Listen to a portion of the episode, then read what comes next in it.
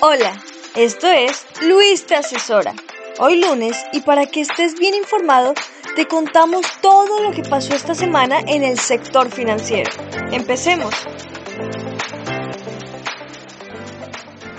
Hola a todos, una vez más, esto es Luis Te Asesora. Esta semana, como cada semana, trataremos de revisar los principales indicadores financieros de lo que ha pasado, lo que va a venir en los próximos días y tratar de extraer las lecciones de ellos. Y lo primero que me gustaría comentar, si revisan ustedes eh, el podcast de ahí de, de, finales de enero, ¿no? donde les comentaba que la actividad en enero había sido muy intensa y que solamente en un mes el Standard Poor's 500 había tenido rendimientos un poquitito por arriba del 6% y que había que estar pendientes respecto de qué iban a hacer los mercados, iba a estar muy ligado con el tema de la tasa de interés y efectivamente, ¿no? Febrero no fue un buen mes, vimos una caída ahí más o menos desde los 4.000 como 170 puntos hasta hasta un nivel más o menos alrededor de 4.000 puntos, llevándose alrededor de 5% de ese 6% que, que habíamos ganado. No, a mí me parece una vez más que esto es un mercado lateral, es un mercado que está esperando noticias, a pesar de que ya han reportado sus resultados del último trimestre del 2022, la enorme mayoría de las empresas, y estos resultados no han sido malos.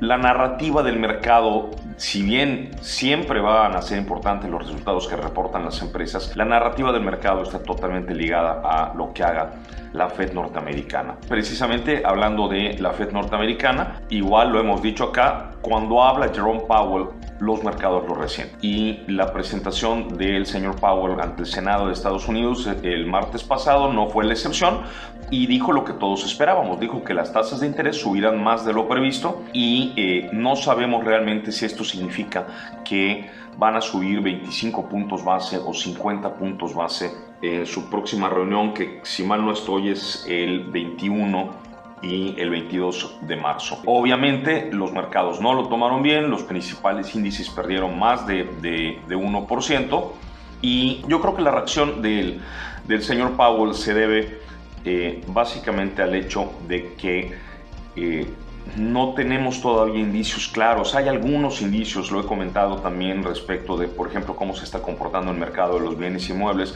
pero la realidad es que el sector de servicios y sobre todo el empleo, pues no ha dado indicios de, enfriarse. En este momento no puedo saberlo mientras estoy hablando, hablando con ustedes. Eh, el día de hoy se van a publicar los datos de empleo. Si el dato está muy por encima de 225 mil empleos creados, eh, pues creo que los mercados lo van a resentir, ¿no? Si está por debajo de los 200 mil, seguramente se considerará como eh, alentador, pero una vez más habrá que ver qué va a pasar con la inflación en Estados Unidos que se conocerá el próximo, eh, el próximo 14 de marzo. Obviamente no podemos dejar pasar esta esta pequeñísima plática sin hablar de la relación del peso mexicano contra el dólar. ¿no?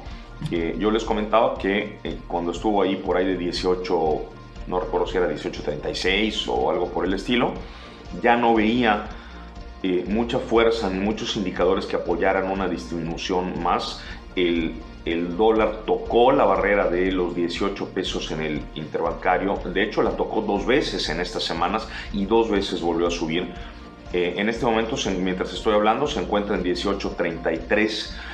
Eh, de tal manera que me parece que un indicador que toca dos veces y vuelve a subir está marcando claramente una zona de resistencia. No veo una vez más grandes incentivos para que baje de, 18 pesos y me parece importante recordar que dos cosas. Uno, que el dólar no, no es que particularmente el peso esté muy fuerte, el dólar se ha depreciado contra otras monedas en, en, lo que va del año, el peso no ha sido, no ha sido la excepción. Y por otro lado, eh, el precio del dólar en un país donde la moneda flota y hay un banco central que es autónomo, el precio del dólar es simplemente un tema de oferta y demanda. En México hay dólares. ¿Por qué hay dólares? Hay varias razones, pero yo diría que las dos principales es uno, el incremento de las remesas y dos, nuestra tasa de interés, ¿no? Nuestra tasa de interés que le saca 5 puntos o 5.5 puntos al, a la tasa de interés norteamericano, permitiéndote perfectamente el fenómeno del carry trade, que es pedir dinero prestado en dólares, invertirlo en pesos y aún así tener un diferencial para pagar un derivado que te cubra respecto de los movimientos del de del tipo de cambio. A pesar de que intento, en la medida de lo posible, mantener esta plática muy puntual y hablando de pues, lo que pasa esta semana y, lo que va a pasar la siguiente, que les digo, la siguiente semana tenemos ahí el, el día 10 ya el dato del desempleo en Estados Unidos, que me parece muy importante, pero me parece también importante hablar de, de, algunos, algunas tendencias un poquito, eh, un poquito más más grandes, más largas. Y me parece que eh, una de ellas es que durante los últimos años, sobre todo después de el, Lehman Brothers, ¿no? Allá en el 2008, pues lo que hemos visto básicamente es un mercado que casi, casi siempre va para arriba, ¿no? Vimos un mercado donde los, mercados, donde las, los bancos centrales intervenían, creaban condiciones, bajaban la tasa de interés, y, este, y bueno, y la realidad es que fue una década, toda la década de los 2010 fue una década muy buena para los inversionistas en el mercado. En este momento, estas ideas habría, me parece que por lo menos revisarlas. ¿no? Tenemos una inflación que se encuentra alta relativa de, de las últimas décadas, por lo menos en Estados Unidos desde los 80 con Paul Volcker no habíamos visto una inflación así.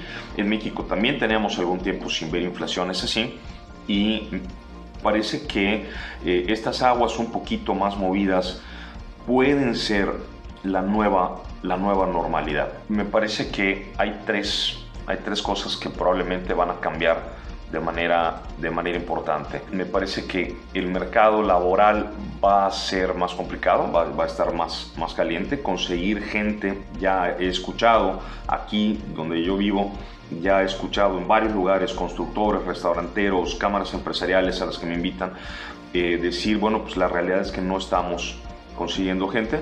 Eh, por otro lado, el, el, proceso del nearshoring está creando otros bloques regionales. Estamos abandonando un poquito este proceso de globalización que vimos durante, durante las últimas décadas y que generó, entre otras cosas, un acceso barato a muchos bienes, sobre todo aquellos bienes manufacturados que venían de China y por el otro lado, el acceso barato a la energía, creo que también son tres barcos que probablemente ya hayan, ya hayan zarpado. Entonces, yo me, eh, yo me esperaría más volatilidad en la inflación, más volatilidad en la economía y sobre todo más volatilidad geopolítica. ¿Qué significa esto para nosotros como inversionistas? Me parece que eh, lo que significa para nosotros es el regreso de la inversión activa. No estoy diciendo que la inversión pasiva, donde simplemente inviertes a través de grandes índices muy diversificados y lo revisas un poquito cada cierto tiempo y nada más tienes que balancear tu portafolio, eh, me parece que la inversión activa ha regresado y que el saber invertir, el saber escoger, el tener un comité de dirección que determina qué cosas comprar, qué cosas vender, puede volver a ser una parte importante del portafolio.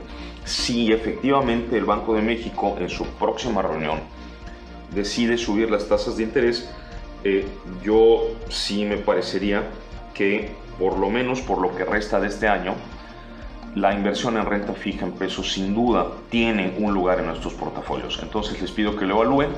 Este, como siempre, si desean platicar conmigo, estoy a, a, su disposición. Pueden buscarme en mis diferentes redes sociales y seguramente seguiremos platicándolo por este medio. Muchas gracias. Esto fue el resumen de la semana. Te recordamos, esto es Luis te asesora. Gracias por escucharnos y te esperamos el próximo lunes para el resumen de la semana. Recuerda seguirnos en nuestras redes sociales, Luis-te asesora y en la página web luisachurra.com.